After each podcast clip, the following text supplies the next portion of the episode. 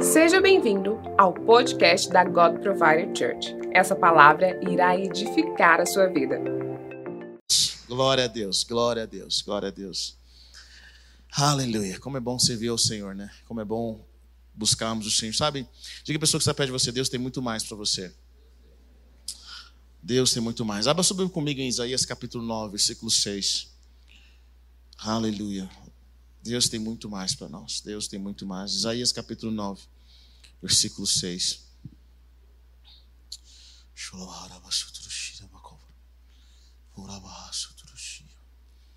Quantos acharam? Diga amém. Diz o seguinte: Porque um menino nos nasceu e um filho nos foi dado, e o governo está sobre os seus ombros, e ele será chamado maravilhoso, conselheiro, Deus forte Pai eterno, príncipe da paz. E ele estenderá o seu domínio, e haverá paz sem fim. E sobre o trono de Davi e sobre o seu reino, estabelecido e mantido com justiça e retidão, desde agora e para sempre. Amém?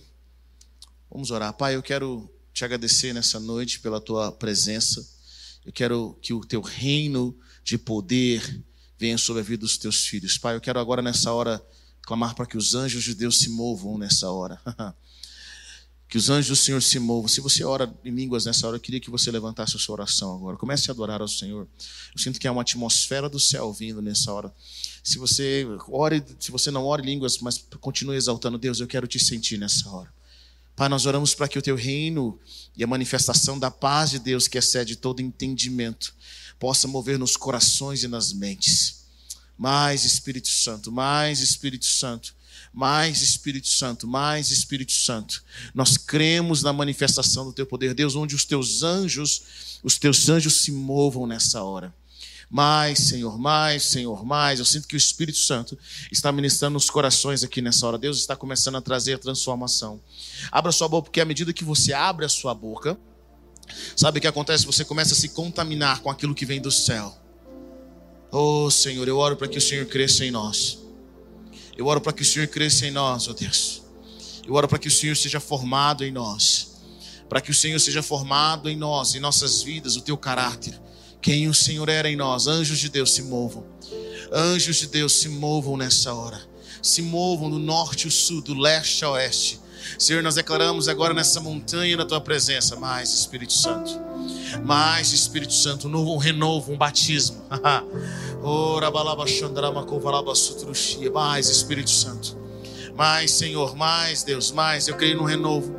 Eu creio numa direção. Alguns de vocês estão buscando uma direção dos céus. Vocês vieram aqui buscando a direção dos céus nessa hora. E o Senhor quer falar especificamente com você.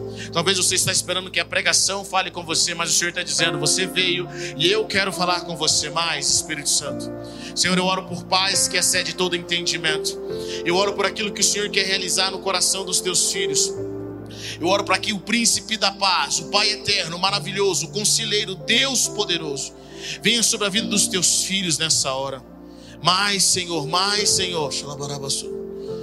Comece a levantar a sua voz em canções ao Senhor. Comece a declarar a Ele quem, a quem Ele é na sua vida. Oh, Senhor, mais, Deus, mais, mais, mais. Pai, nós tiramos os nossos olhos da terra e colocamos os nossos olhos no céu. Nós tiramos os nossos olhos do homem, Senhor, e colocamos os nossos olhos no Senhor. Deus, colocamos a nossa esperança em quem o Senhor é. Nós colocamos a nossa esperança na tua palavra, na tua direção.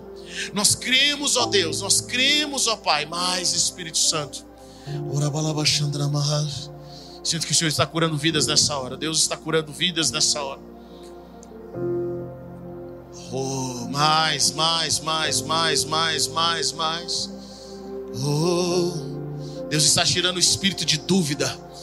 Deus está tirando a dúvida nessa hora. Mais, Espírito Santo. Eu oro para que a certeza venha encher os corações. príncipe da paz, príncipe da paz. Que a paz de Deus, que excede todo entendimento, possa guardar os corações e as mentes nessa hora.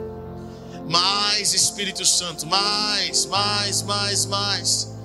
Mas nessa hora o Senhor está removendo fardos, removendo fardos espirituais. Eu vejo o Senhor colocando como se fosse é, mantos, é, é, é, capas ao redor de pessoas aqui nessa noite, removendo todo, todo, Você sente como se fosse uma opressão nas suas costas, e o Senhor está removendo esse fardo, o Senhor está removendo essa opressão. Mas o Espírito Santo, eu quero dizer que a, a presença de Deus é o toque do Espírito Santo, é o toque do Senhor Jesus que nessa hora te liberta. Mais, mais Espírito Santo. Mais Espírito Santo, Senhor, movendo essa mente, movendo esse coração trazendo a realidade de quem o Senhor reina, Jesus. Reina sobre nós, Jesus. Reina sobre esse lugar. Reina sobre esse ambiente. oh, tem mais, tem mais, tem mais, tem mais. Oh,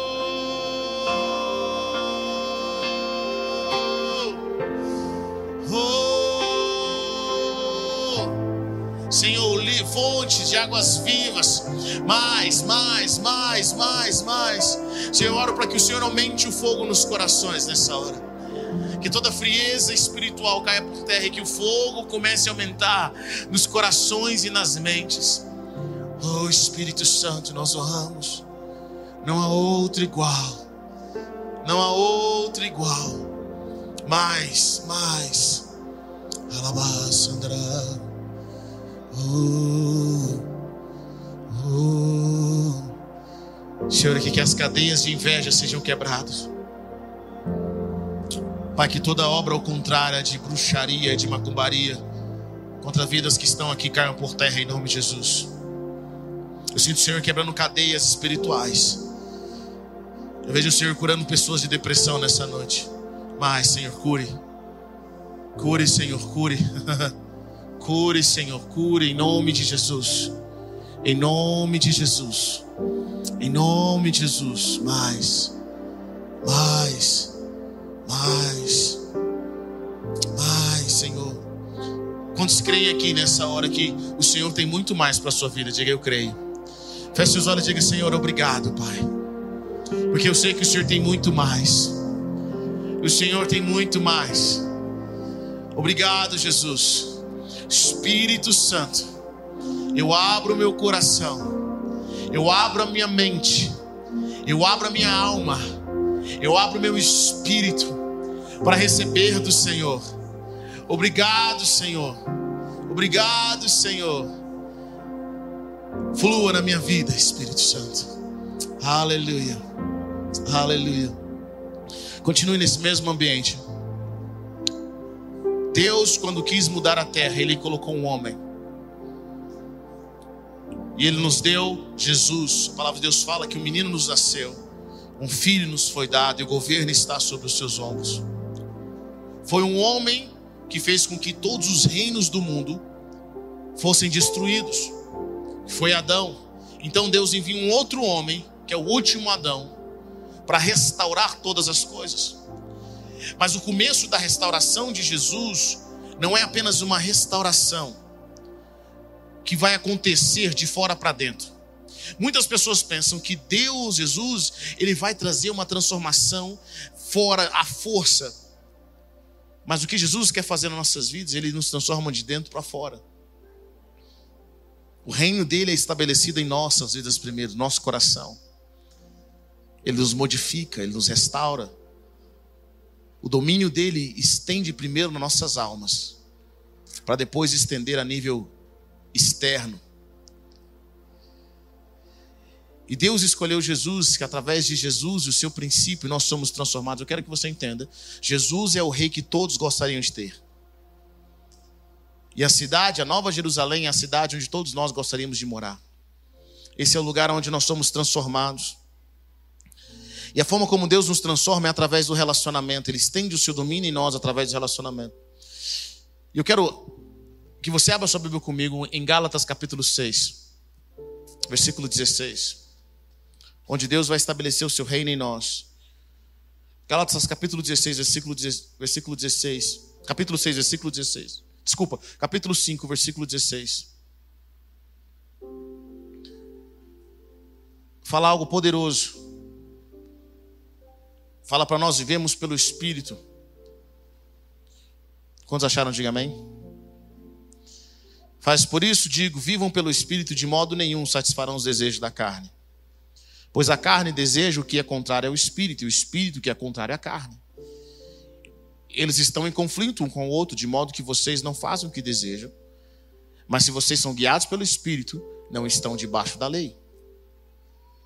Ora, as obras da carne são manifestas imoralidade sexual, impureza e libertinagem, idolatria e feitiçaria, ódio, discórdia, ciúmes, ira, egoísmo, dissensões, facções e inveja, embriaguez, orgias e coisas semelhantes a essas.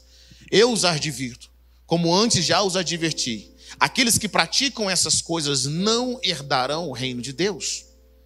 Mas o fruto do Espírito é amor, alegria, paz, paciência, amabilidade, bondade, fidelidade, mansidão e domínio próprio. Contra essas coisas não há lei. Os que pertencem a Cristo Jesus crucificaram a carne com as suas paixões e os seus desejos. Se vivemos pelo Espírito, andemos também pelo Espírito. Não sejamos presunçosos, provocando uns aos outros e tendo inveja uns dos outros. Sabe, a palavra de Deus fala que Jesus será chamado de maravilhoso, conselheiro, Deus poderoso, Pai eterno, príncipe da paz, e ele estenderá o seu domínio e haverá paz sem fim. Quando nós recebemos Jesus como Senhor e Salvador, quando você nasce de novo, quantos aqui nasceram de novo? Amém? Quando você nasce de novo, você recebe Jesus como Senhor e Salvador da sua vida e é batizado com o Espírito Santo, agora você tem em você um espírito novo, é o seu espírito regenerado. O reino de Deus se estendeu até a sua vida. O reino de Deus se estendeu em você. Jesus alcançou o seu coração. Você agora faz parte do domínio de Jesus. Quando você nasce de novo, a sua vida é transformada. Você agora tem uma outra natureza dentro de você. E essa natureza é o Espírito Santo de Deus. E esse novo Espírito em você clama por mais de Deus. É interessante observar pessoas que passam pelo processo do novo nascimento.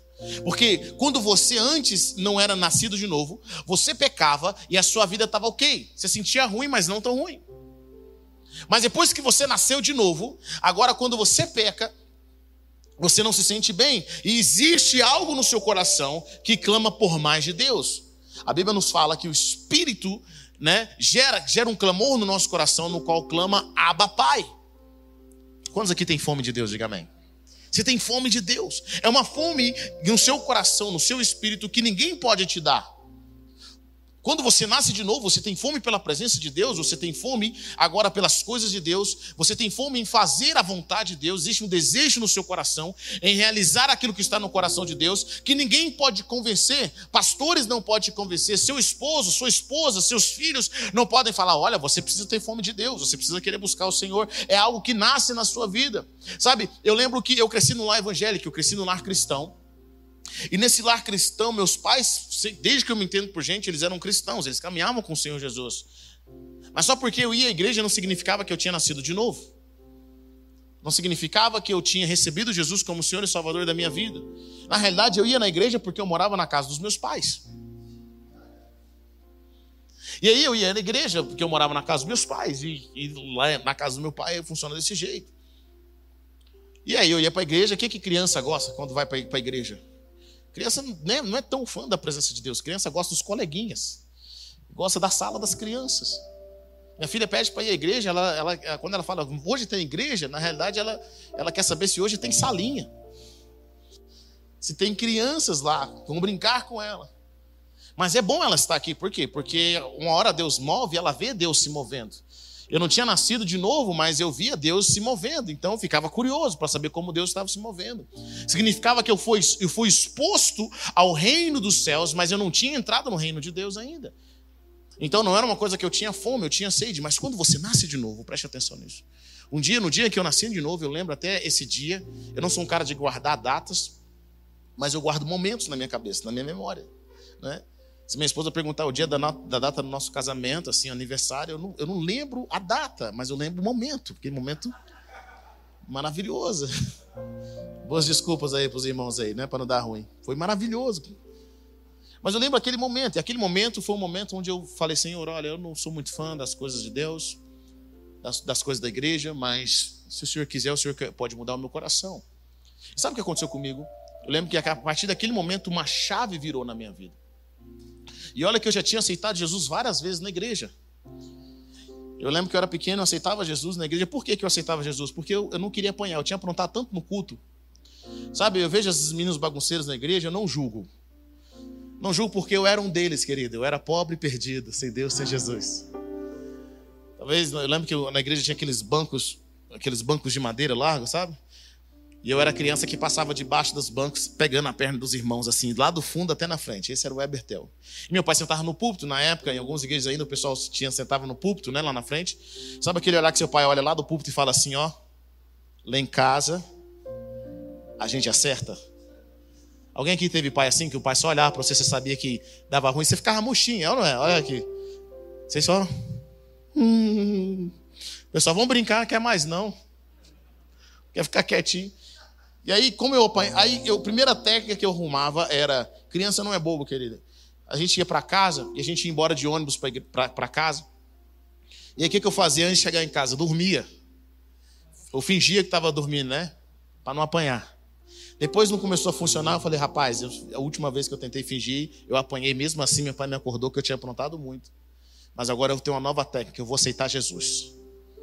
Aí o pastor falava, quem quer aceitar Jesus? Eu levantava minha mão, minha mãe falava, nossa, que bonitinho. Aceitei Jesus umas cinco vezes, não apanhei. Na sexta apanhei, ainda que depois aceitei Jesus. Mas eu lembro que um dia, na minha adolescência, eu me rendi ao Senhor, eu entreguei para Ele. E algo virou em mim. Esse algo novo é o novo nascimento. Quantos aqui lembram do novo nascimento? Quando você nasceu de novo. Quando sua vida foi transformada, você fala, cara, eu tinha tudo, eu vivia, mas de repente algo mudou na minha vida, uma chave virou. E essa chave virou foi quando eu, come... eu nasci de novo e agora havia no meu coração novos desejos. Esses novos desejos eram desejos pela presença de Deus. É ou não é? Quando você nasce de novo, você está de um jeito num dia, no outro dia, agora você está com desejo pela presença de Deus. E aquilo que você costumava fazer já não tem tanta graça. O que, que significa isso? Significa que o reino de Deus estendeu sobre a sua vida. Agora você faz parte do domínio de Jesus. Ele estendeu sobre você a vida dele, a paz de Deus, e o seu coração clama por, por, por Deus. E o Espírito Santo de Deus vem habitar em você. Mas dentro de nós agora tem duas naturezas. Nós temos a natureza da carne, que ainda quer continuar nas práticas antigas, e nós temos a natureza do espírito, que está nos apontando para as coisas novas. E o apóstolo Paulo, a Bíblia fala no livro de Gálatas, capítulo 5, versículo 16, ele fala assim: olha, é o seguinte, vocês têm que viver, aprender a viver pelo espírito e de modo nenhum satisfarão os desejos da carne. Ou seja, você recebeu Jesus, a sua vida foi salva, agora você faz parte do domínio, mas só porque você faz parte do domínio, só porque agora você tem a sua vida rendida a Jesus, não significa que você venceu. Você tem um potencial para vencer, mas agora você precisa firmar aquilo que Deus colocou na sua vida. Como estão entendendo? Diga amém.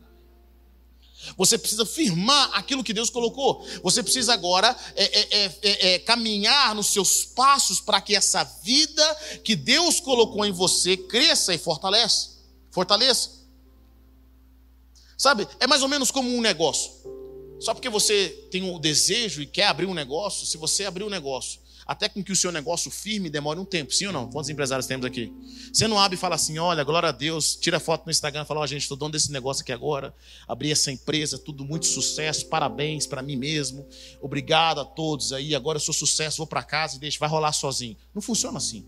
Até o seu negócio firmar, você precisa de um processo. Quando nós casamos, quando nós estamos num relacionamento com alguém, um relacionamento pode ser abortado se aquele relacionamento não for firmado. Então agora nós temos um processo, esse processo é crescer espírito. E aí o apóstolo Paulo falou assim: deixa eu falar uma coisa para você. Se vocês viverem pelo Espírito, vocês não satisfarão as, a, a, a, os desejos da carne. Pois a carne deseja o que é contrário ao Espírito. Todo crente, ele passa por essas coisas. A carne deseja o que é contrário ao espírito, e o espírito que é contrário à carne. Imagine só, você tem duas naturezas em você, e essas duas naturezas lutam uma contra a outra. Uma natureza quer te apontar para a vida, quer te apontar para o reino dos céus, quer te apontar para um, um, um relacionamento com o Senhor, e a outra natureza quer te apontar para a morte e destruição. Porque o caminho que nós seguimos antes de conhecer Jesus é um caminho de morte. O caminho que nós seguimos sem a direção de Jesus é um caminho de morte, sem que Jesus seja o rei das nossas vidas. É um caminho de desestabilidade emocional, financeira, espiritual. É um caminho de, de, de roubo, de destruição. O caminho que nós seguimos sem o Senhor Jesus não é um caminho de vida, não é um caminho de paz, é um caminho de é um caminho de morte. Mas quando nós recebemos o Senhor Jesus, agora Deus garante em nós o Espírito Santo. Quero que você vá caminhando comigo, em nome de Jesus. Deus nos dá o seu Espírito para que nós possamos vencer aquela velha natureza. Nós possamos vencer. Olha, é engraçado, quando nós casamos, ou quando nós vamos orar em outro lugar ou com outras pessoas, nosso maior desafio é criar novos hábitos e mandar embora os hábitos antigos. É criar uma nova mentalidade. É você começar tudo novo, é um, processo novo. Não é diferente com quem é nascido de novo. Quando você é, Jesus estende o domínio na sua vida, você sente paz, você sente alegria, mas agora você tem um desafio de fazer com que o homem antigo, aquele homem carnal, seja crucificado, para que a vida de Deus em você flua. Porque existem duas coisas que eu quero que vocês entendam aqui. Existe a diferença do fruto do Espírito e dos dons do Espírito.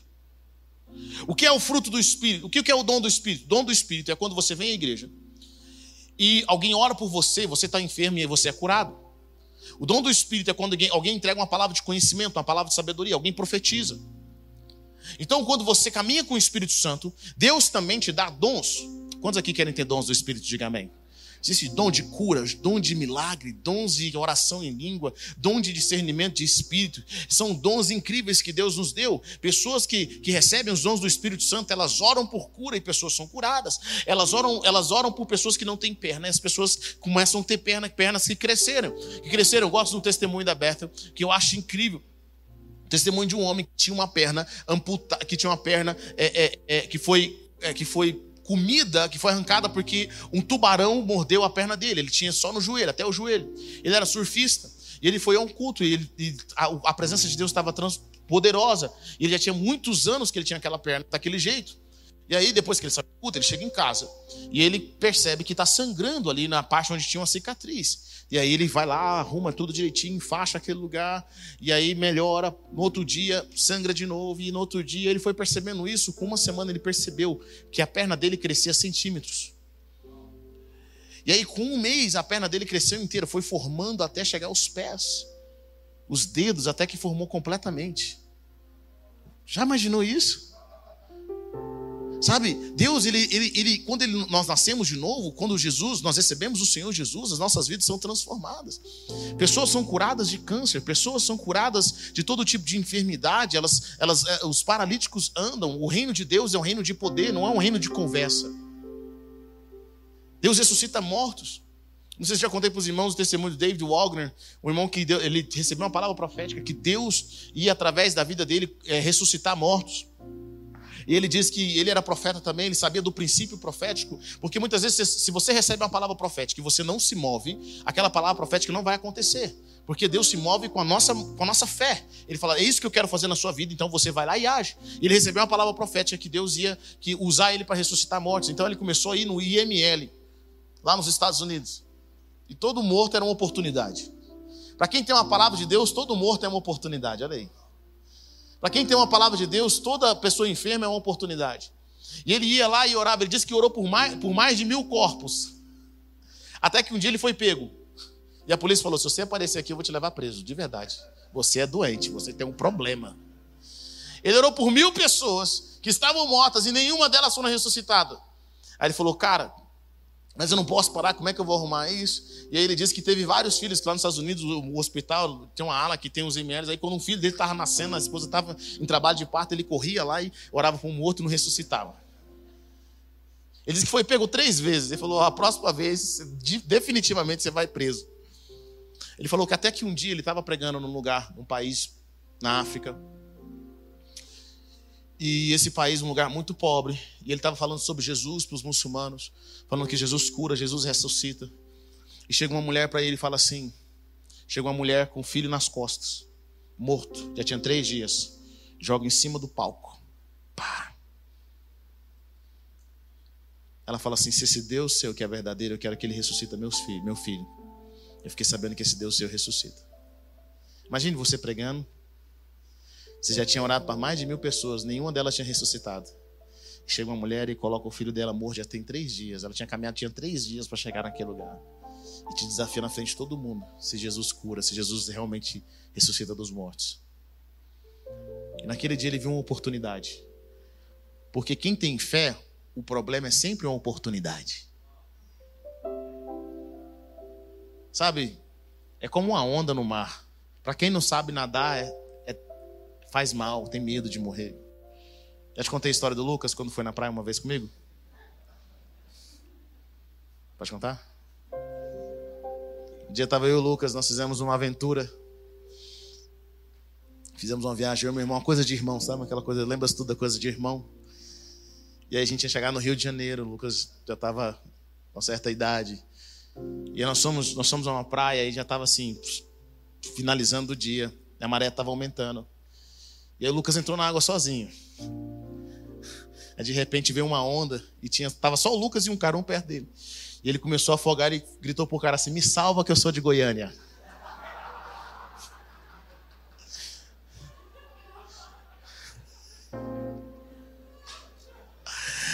Aí quando ele voltou, ele falou: "Cara, eu quase morri ali, mano". O que, que foi? Não, aí eu falei pro cara, me salva que eu sou de Goiânia. Eu falei, mano, por que você não falou que você era de Minas, que você era de São Paulo?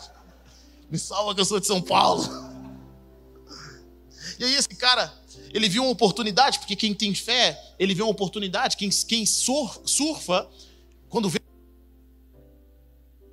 Quem surfa, quando vê uma onda, se alegra. Quem não sabe nadar, é um medo muito grande. Quem tem fé, quando vê problema, é ele fica feliz. E esse homem viu aquele, aquela criança. E ele pegou e orou. E sabe uma coisa? Foi a primeira ressurreição dos mortos que Deus fez através da vida dele. Porque uma das coisas que você precisa aprender com relação ao reino de Deus é que ele é progressivo. Deus ele vai crescendo em nós. E aí, Heber, qual que é a natureza que vai prevalecer na minha vida? A natureza de Deus ou a natureza da carne? É a natureza que você mais alimentar. A palavra de Deus fala que aquele que semeia para as coisas da carne vai colher as coisas da carne. Aquele que semeia das coisas do espírito vão colher das coisas do espírito. O que, que significa isso? Significa que, por exemplo, se eu gasto meu tempo orando, lendo a palavra, vindo à igreja, buscando, eu estou investindo. Querido, você acha que até hoje, você acha que é toda a oração que eu quero vir? Você acha que toda vez que tem um momento de oração, fala assim: Nossa, alegrei-me quando disseram, tem oração na casa do Senhor. Você acha que é todo culto que eu quero aparecer aqui? Me diz minha mãe esses dias, assim, eu vim hoje porque eu sou a pastora. Sabe de uma coisa? Mas eu aprendi um princípio, querido. Nem sempre você está alegre no plantar, mas você vai se alegrar na colheita. Porque nem sempre a nossa oração é colheita, a nossa oração é plantação. Nem sempre vir a um culto é colheita, é plantação. Você está cansado, você não sente que está bem para ir, hoje não é dia de cantar. Você acha que é toda vez que eu estou aqui, oh Deus, obrigado, eu tenho fogo nos teus olhos, eu estou vendo fogo. Muitos estão cantando, mas estão vendo luta, estão vendo dificuldade, o ano está chegando. Mas você aprende a semear, porque a natureza que cresce em você é a natureza que você semeia. Querido, eu falo uma coisa, eu nunca assisti um filme de terror, ou um filme secular, ou um filme da Marvel, e sair desse filme orando em línguas. Assisti um filme de terror e haraba. Obrigado, Deus. Oh, que vontade de ir para o culto.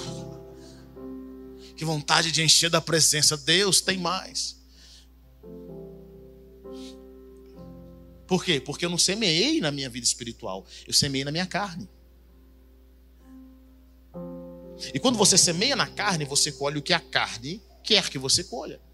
Mas quando você semeia no espírito, a sua vida é transformada. E é por isso que o, o Senhor está falando: vivam pelo espírito. Caminhem com o Espírito. E se vocês caminharem pelo Espírito, vocês jamais satisfarão os desejos da carne. Eu quero que você entenda o princípio. Quando Deus estende o reino dele sobre a sua vida, e tem justiça e tem retidão, o que, que é interessante? Quando você nasce de novo, parece que você entrou em casa, você tem uma paz que excede todo entendimento na sua vida. Sim ou não? Querido, ninguém se torna cristão. Ouça, eu vou dizer uma coisa para você. Eu não acredito que as pessoas vêm à igreja porque gostam de ouvir um pastor pregando. Tem coisas muito melhor para fazer lá fora. Você, você está aqui porque o seu espírito clama por mais de Deus.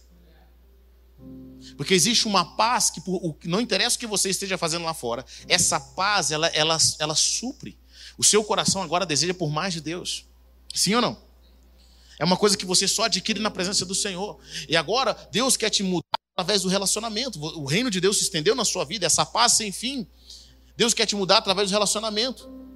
E agora o Espírito está em você falando: Olha, eu quero te dar um futuro, eu quero te dar uma transformação.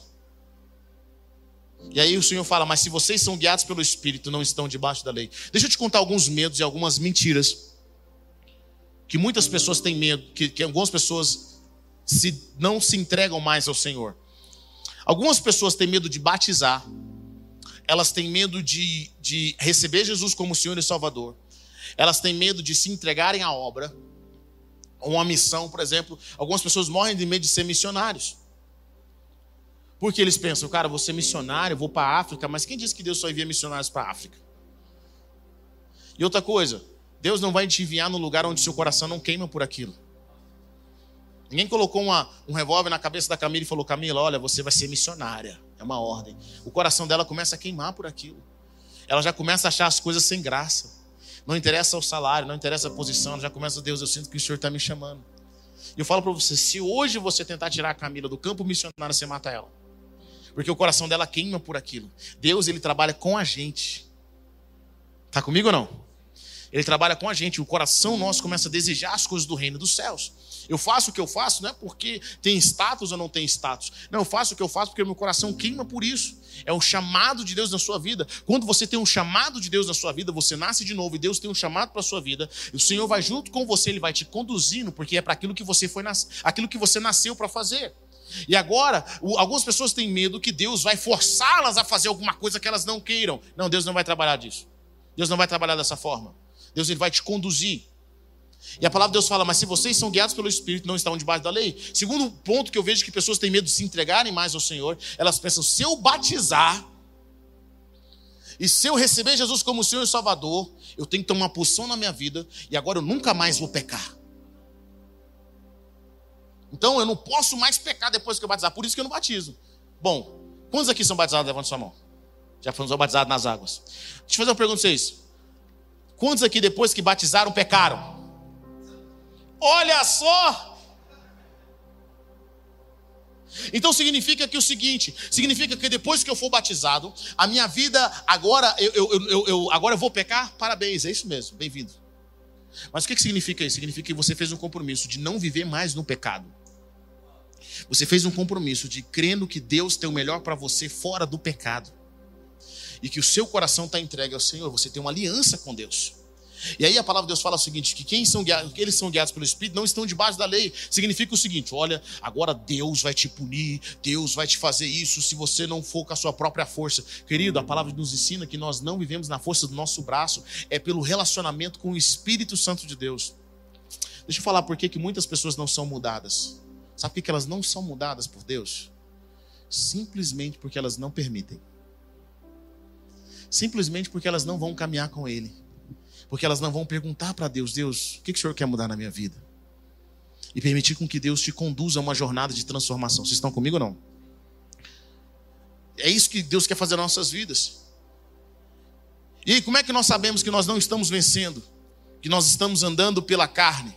Bom, pelos, pelas obras da carne. E quais são as obras da carne? Eu quero ler de novo, versículo 17. As obras da carne são imoralidade sexual, impureza e libertinagem, idolatria e feitiçaria, ódio, discórdia, ciúmes, ira, egoísmo, dissensões, facções e invejas, embriaguez, orgias e coisas semelhantes a elas. Deixa eu falar uma coisa para você. Jesus tá com, Jesus tem um, um projeto, um propósito Deus tem um plano. Vou falar para você, Deus tem um plano. Qual que é o plano de Deus? O plano de Deus é ter um, um novo tipo de humanidade. E esse novo tipo de humanidade vai morar numa cidade, num país, no qual não vai ter nenhuma dessas atividades da carne aqui.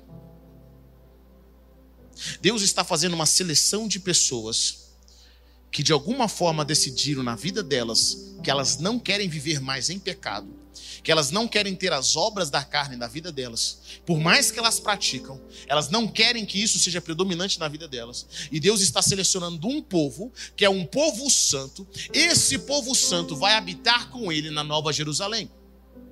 É esse povo santo que vai estar com o Senhor Jesus. E para entrar nesse lugar, o nosso dinheiro não pode comprar. Para entrar nesse lugar, a amizade com o pastor e com irmãos da igreja não vai resolver. Para entrar nesse lugar, ser parente de alguém de Deus não resolve. Lá não é um lugar de influência. Falou assim: ó, Deus, pastor Adarco está aí, pastor Adarco me conhece.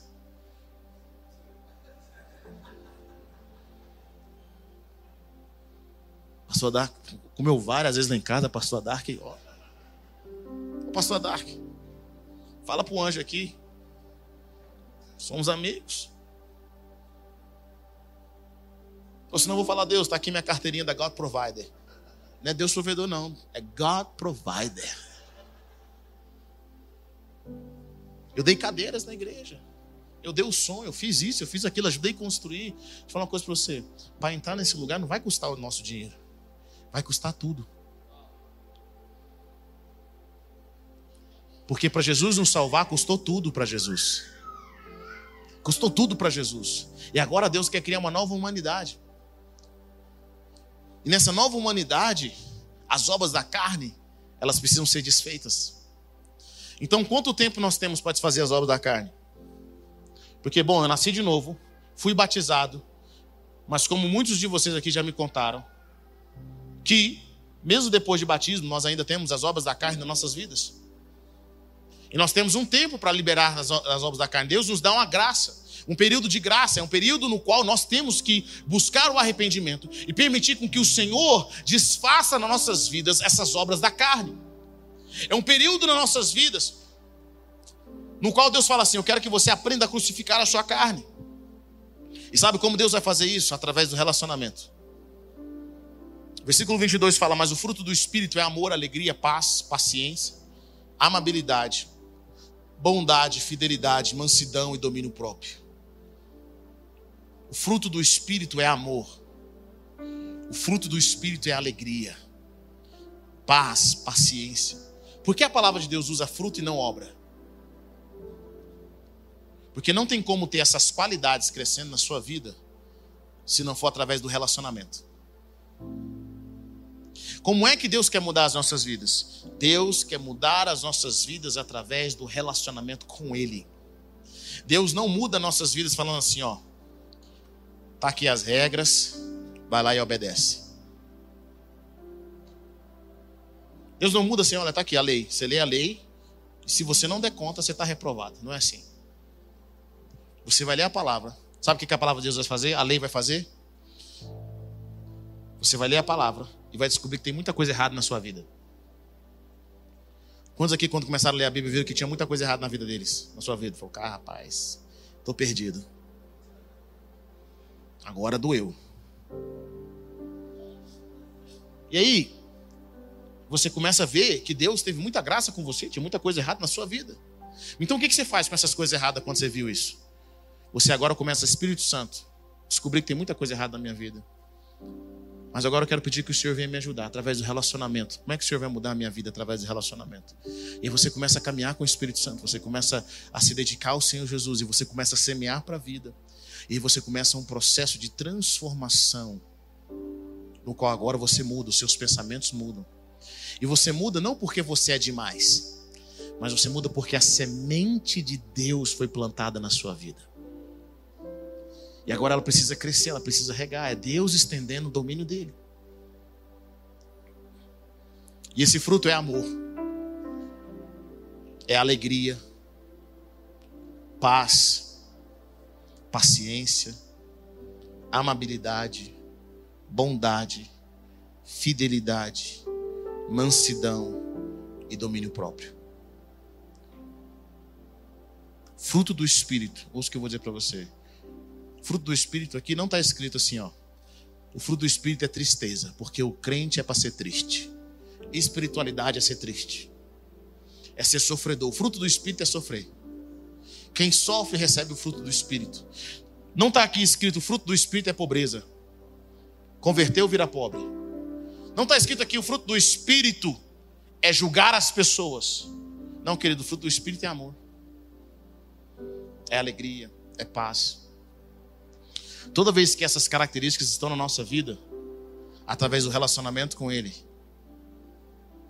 é uma revelação de que Deus está se movendo nas nossas vidas.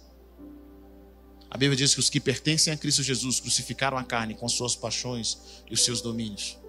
Se vivemos pelo Espírito, andemos também pelo Espírito. Deixa eu contar algo para você. Nabucodonosor, no livro de Daniel, capítulo 2, ele teve uma visão. Quem foi Nabucodonosor? Nabucodonosor foi um rei babilônico. Que a Bíblia nos mostra que ele é o cabeça dos sistemas do mundo.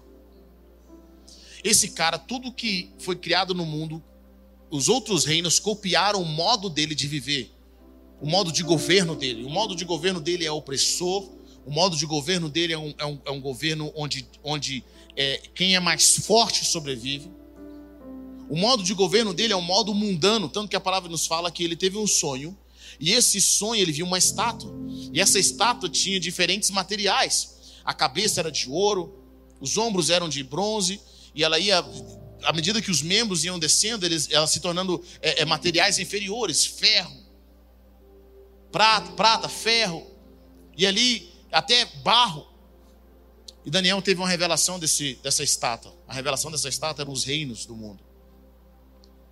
Eram os reinos que viriam depois dele, começando com ele.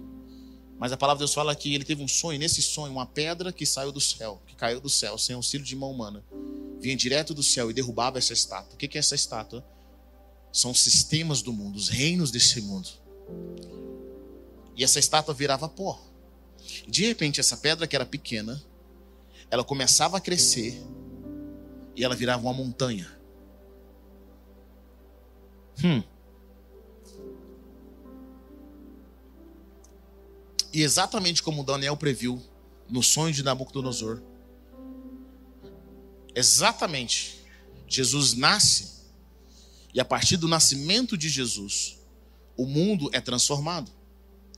A partir do nascimento de Jesus, o mundo nunca mais foi o mesmo. Sabe, talvez você pense, nossa, os valores cristãos estão se perdendo, o mundo está acabando, o anticristo vai reinar, Satanás já está aí, ele já ganhou. Deixa eu explicar uma coisa para você.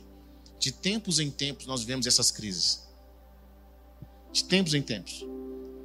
Quando você analisa na reforma protestante no ano 1500, o negócio estava tão feio que tinha até bordel para padres. Mas sabe o que acontece? Deus sempre levanta pessoas que vão trazer uma nova restauração e o reino de Deus cresce cada vez mais forte. Era uma pedra que se tornou uma montanha.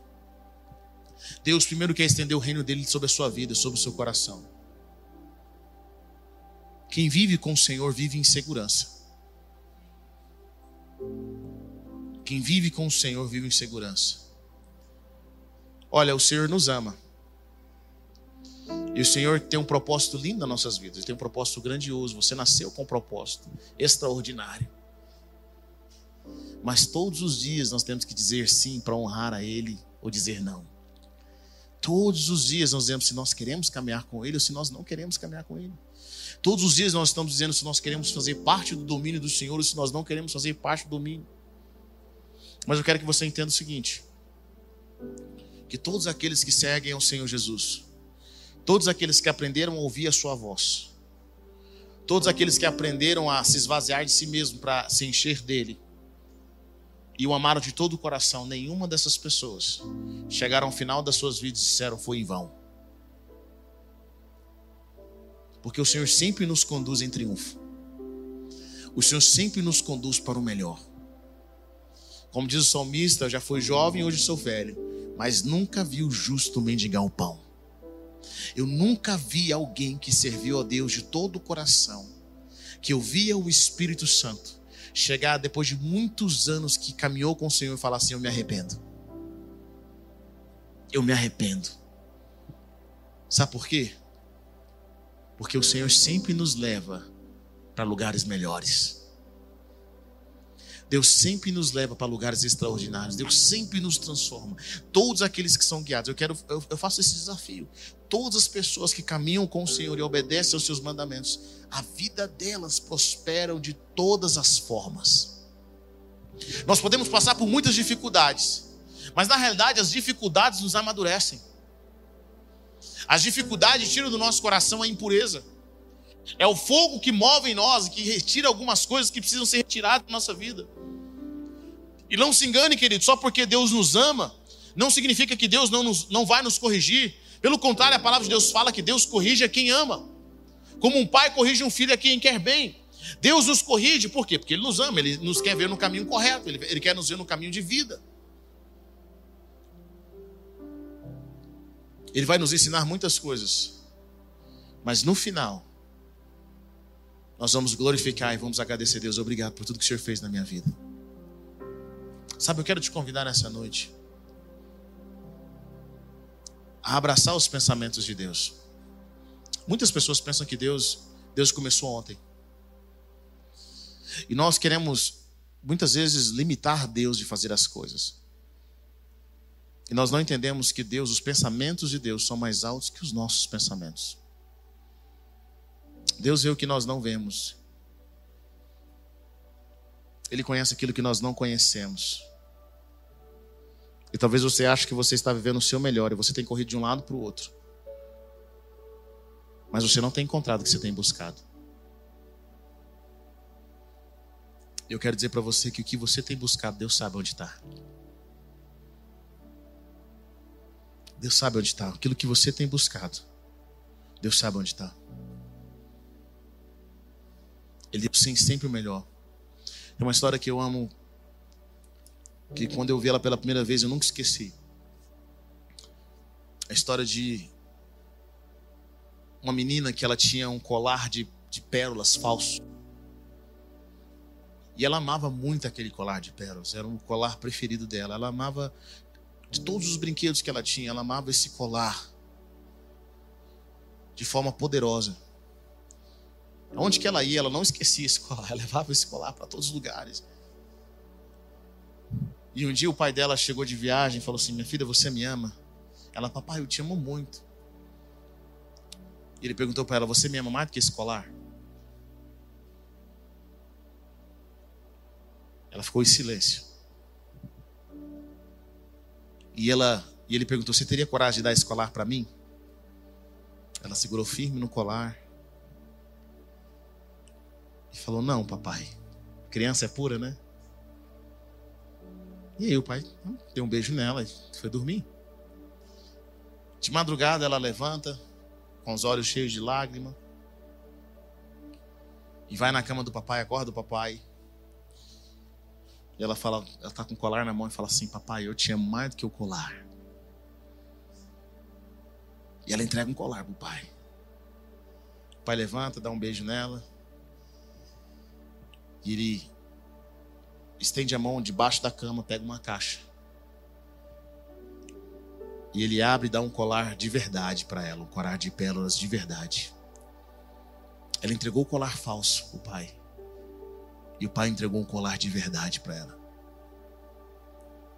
É isso que acontece quando nós entregamos para Deus aquilo que nós juramos ser o melhor, aquilo que nós juramos ser o mais importante aquilo que você acha que não vai encontrar em outro lugar.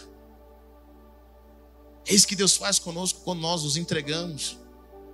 Sabe, querido, eu sirvo ao Senhor há muitos anos, a minha família serve ao Senhor há muitos anos, e eu ainda não encontrei lugar melhor e nada que Jesus não seja digno de receber. Porque quando eu acho que eu tenho algo muito bom, Deus tem sempre algo melhor para me dar. Tem sempre algo melhor. Talvez você está nesse relacionamento e você fala, Deus, eu não vou encontrar alguém melhor do que o Rodolfo Antônio. Rodolfo Antônio é minha vida, Deus, e Deus fala assim: esse relacionamento está te fazendo mal. Desde que você começou esse relacionamento, só se afasta de mim. Não, Deus, eu tenho que fazer tudo para estar com ele. E Deus falou que eu tenho para você não se chama Rodolfo Antônio. É Rodolfo José. Você ainda não conhece, mas Deus eu não quero. Deus, olha o Rodolfo Antônio, é a coisa mais linda do mundo. E Deus está falando com você, Deus está ministrando na sua vida, Deus está falando: esse relacionamento te afastou de mim, esse relacionamento te afastou dos seus pais, te afastou da sua família, ele não gera paz, um relacionamento conturbado, e você quer ali, você está entregando, você quer esse falso. E sabe qual é o nosso problema? Muitas vezes nós queremos pedir que Deus abençoe o falso. E Deus está falando para nós: eu não quero te entregar nada falso, eu só entrego o que é verdadeiro. E você tem que colocar o falso no altar do Senhor.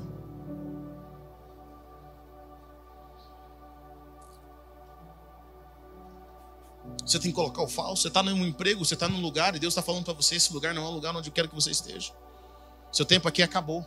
Mas Deus, onde eu vou trabalhar, onde eu vou arrumar um emprego melhor, onde eu vou arrumar um salário melhor, se eu fizer isso, vai faltar na minha casa. Deus está falando: acabou. Eu não quero você aqui, esse emprego já não está te fazendo bem. Esse negócio que você está montando não é uma benção. Eu quero que você vá para aquilo que eu tenho para a sua vida. E nós, não, Deus, eu não tenho lugar melhor. Eu demorei tanto para chegar aqui. Deus falou que eu tenho para você muito melhor.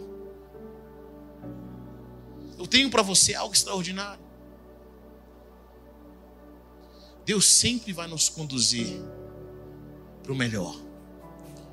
Mas o passe para isso é sempre uma entrega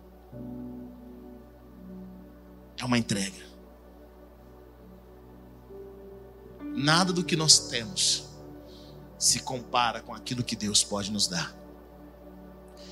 Mas Deus só pode dar o novo quando nós estamos dispostos a entregar o velho. Deus só pode dar o verdadeiro quando nós estamos dispostos a entregar o falso. E quando nós fazemos isso, é como se uma força viesse do céu nós recebêssemos o Senhor. Sabe, deixa eu falar algo para você. Você acha que Jesus não quis casar com a mulher aqui na terra? Você acha que Jesus não quis ter filhos? Você acha que Jesus não quis viver uma vida normal? Mas ele abriu mão de tudo. A palavra de Deus fala assim: quem pode, a Bíblia diz o seguinte: quem pode falar dos seus filhos? Pois ele foi cortado antes do tempo. A sua vida foi ceifada antes do tempo. Jeremias queria ter uma família. Mas esses homens entregaram tudo a Deus para receber muito mais. Jesus deixou de ter uma mulher, deixou de ter filhos naturais, para que ele pudesse ter filhos espirituais como você. Foi um alto preço. Mas a Bíblia diz algo bem interessante. a palavra de Deus fala assim: Seja a atitude de vocês a mesma de Cristo Jesus, que, embora sendo Deus, não considerou que ser igual a Deus era algo o que se devia se apegar, mas esvaziou-se a si mesmo, vindo a ser servo, tornando-se semelhante aos homens e sendo encontrado em forma humana. Humilhou-se a si mesmo e foi obediente até a morte e morte de cruz. Por isso Deus o exaltou à mais alta posição. Ele deu o um nome que está acima de todo nome para que ao nome de Jesus se dobre todo o joelho nos céus, na terra e debaixo da terra. E toda língua confesse que Jesus Cristo é o Senhor, para a glória de Deus Pai. Jesus se esvaziou, ele se humilhou, ele foi para um lugar onde ninguém gostaria de ter, ele não se apegou a, a ser como Deus, mas pela sua humilhação e pela sua oferta, Deus deu para ele o mais alto nome, nome acima de todo nome. Eu não sei em que você tem se apegado. Mas eu quero dizer para você: Deus tem sempre o melhor. E eu oro para que nós não sejamos como o jovem rico. O jovem rico, ele ele era um bom homem. Mas Jesus pediu para ele tudo que ele tinha. Eu tenho aprendido algo: a riqueza nem sempre está no dinheiro. A riqueza está em muitas coisas da nossa vida, está no nosso conforto, está nos nossos planos, nos nossos projetos. Talvez o que é rico para você é seu relacionamento. Tem gente, principalmente alguns solteiros, que tem medo de fazer a oração. Deus, se o Senhor não quiser que eu case, eu não vou casar. Tem pessoas que têm medo de fazer essa oração, Senhor. Mas deixa eu fazer uma pergunta para você. Eu quero que você entenda algo. que Deus, Jesus fala para o jovem rico assim: olha, vai, vende tudo que você tem. Eu não sei se Jesus realmente queria que ele vendesse tudo, mas Jesus talvez estava fazendo um teste com ele. Mas aquele jovem rico, ele sai dali triste, ele não reclama com Jesus, ele não xinga Jesus, ele não chama Jesus de charlatão. Ele sai triste. E Jesus não não olha para aquele homem e fala: lá vai um imoral, um ganancioso. Jesus só fica triste e fala assim: olha, é muito difícil um rico entrar no reino dos céus.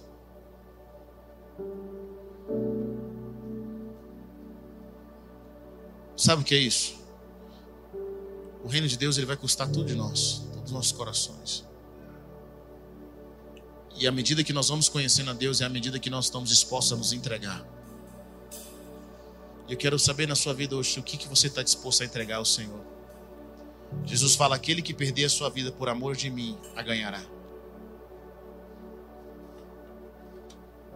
Se você confia que Deus pode te dar o, que, o melhor do que aquilo que você está vivendo, eu quero te convidar a ficar em pé nessa noite. Eu quero te convidar a falar, Senhor Deus, eu, eu creio. Você sabe o que Deus está te pedindo. Descobrir que aquilo que Deus tem para você é muito melhor do que aquilo que você acha que você tem. Jeremias 29, 11 diz: Eu, eu é que sei que pensamentos tenho sobre vós, diz o Senhor. Pensamentos de paz e não de mal, para dar a vocês o fim que vocês desejam. Não existe ninguém nessa terra que queira te abençoar e transformar a sua vida mais do que Deus mais do que o seu Pai Celestial. Ninguém que quer te dar o melhor, a paz que você está buscando, a alegria que você está buscando, o propósito que você está buscando. Eu quero dizer para você que a palavra de Deus fala: louvem o Senhor porque é bom louvá-lo. Sabe, até quando nós louvamos ao Senhor, mesmo louvando ao Senhor, nós nos sentimos bem. Tudo que nós entregamos para Ele, a nossa vida é transformada. Comece a orar ao Senhor, fala: Deus, eu estou aqui, Pai. Talvez você tenha medo de segui-lo, você tenha medo de batizar, você tenha medo de receber Jesus, você tenha medo de se envolver, mas eu quero dizer que Deus tem algo melhor para você. Acredita em mim. Pode acreditar, Deus tem o melhor, você não vai se arrepender. Comece a orar, Deus, eu estou aqui nessa hora, me ensina, fala comigo. Fala comigo, Pai, fala comigo. Obrigado por ter ouvido até o final. Acesse o nosso canal e tenha acesso a mais ministrações.